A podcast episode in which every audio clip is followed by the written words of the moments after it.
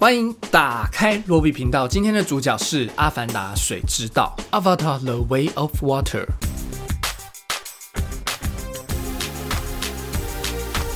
这是一部詹姆斯·科麦隆这位大导演的新片，他拍过一整个世代人的爱情回忆《铁达尼号》。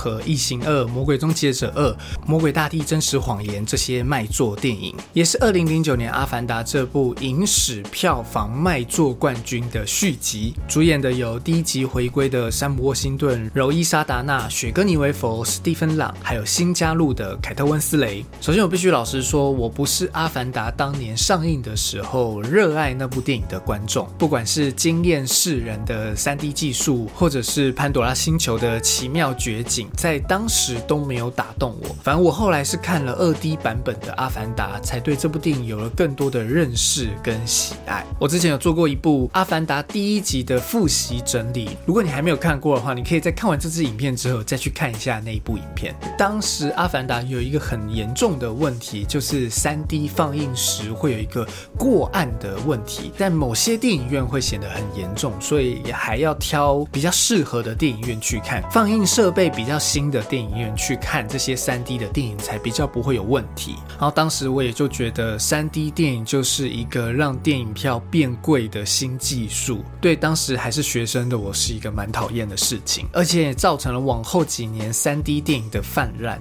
记得有一阵子在新片上映的时候，你是找不到二 D 版本去看，就是如果你要在第一个礼拜看这部电影的话，你就只能付三 D 电影比较昂贵的票价去看那部电影。当然，我还是看过很多好看的三。D 电影像是马丁斯科西斯执导的《雨果的冒险》，或者是碧娜包许的纪录片。所以在这一集《水之道》上映的时候，我没有抱着很强大的信心，但我还是买了第一场的电影票。然后我看的是三 D HFR 高格的版本。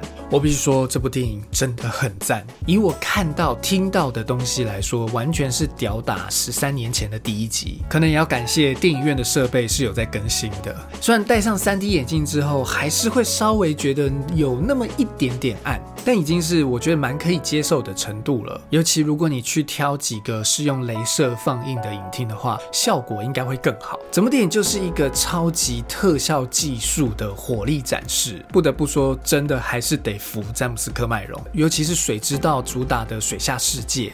天呐，我觉得黑豹二应该很庆幸自己没有在阿凡达二后面上映。那些在水中的光影、水流、生物、细小的杂质等等的细节，都是令人非常享受的。水底世界应该是这样的，水战应该是这样的啊。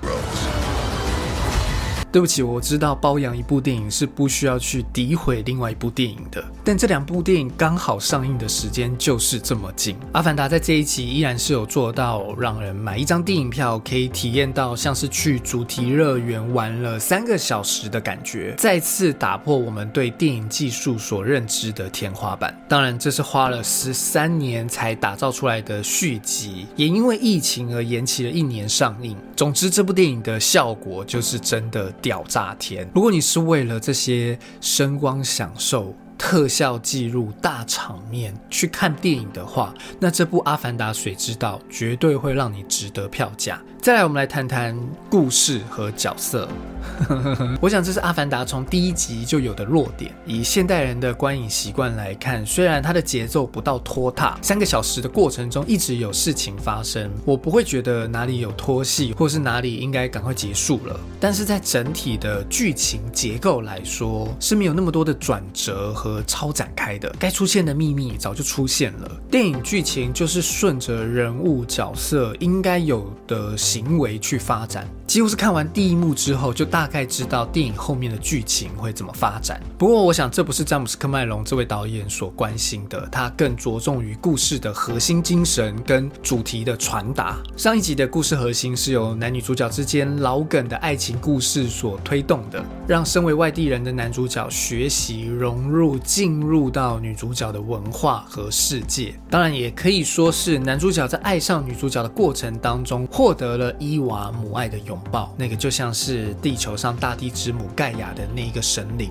主角从最男性的海军陆战队转身投入信奉伊娃的纳美人，而这一集则是着重于这个崩坏父权体制的重建，或者你也可以说是父亲的赎罪吧。这部电影在故事中明确的表现在每一个父子关系上面。受过伤的男人，犯过错的男人，该怎么重新辨认自己的身份和他人的认同？这也是主角苏杰克在过了十几年之后，有了这么多的后代之后，在这一集当中，同时要守护家人，同时要不断面对的问题。当自己不再是那个莽撞的青年，而面对自己的下一代在搞事。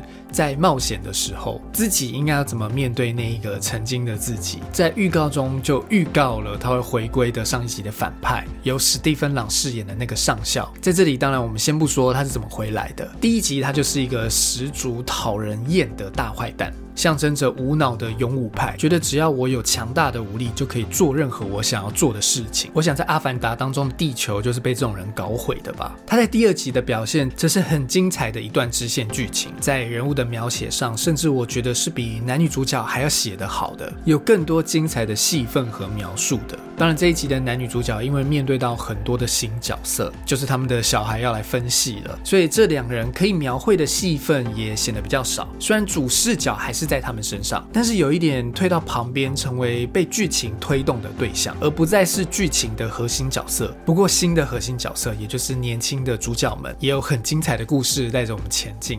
整体来说，这一集的故事没有太优异的地方，但也没有缺点，可能就是想要一个大家都可以接受的剧情发展吧。然后这部电影到底值不值得去看呢？当然，我觉得非常的值得。除了我说是三个小时的有故事的主题乐园的体验之外，一次你还可以看到《异形二》跟《铁达尼号》的精彩片段重现。虽然说这次主角没有办法再变回帅气的人类了，但有一个新的年轻人类的少年角色，是一个很重要、很帅气的角色，由杰克·查恩 （Jack Champion） 饰演。他也有演过那个超越《阿凡达》票房纪录的《复仇者联盟：终局之战》，他演那个蚁人一开始遇到的那个骑脚踏车的小孩。《阿凡达：水之道》特别推荐给喜欢到水里面跟鱼连结的你去欣赏这部电影。我给的评价是。以上这就是今天的影片了，希望你喜欢今天内容，请帮我订阅、按赞，还有打开小铃铛。你可以在各大 podcast 平台上面搜寻罗宇频道用听的，找到我的节目。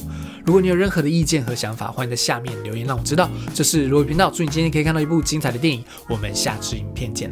拜拜。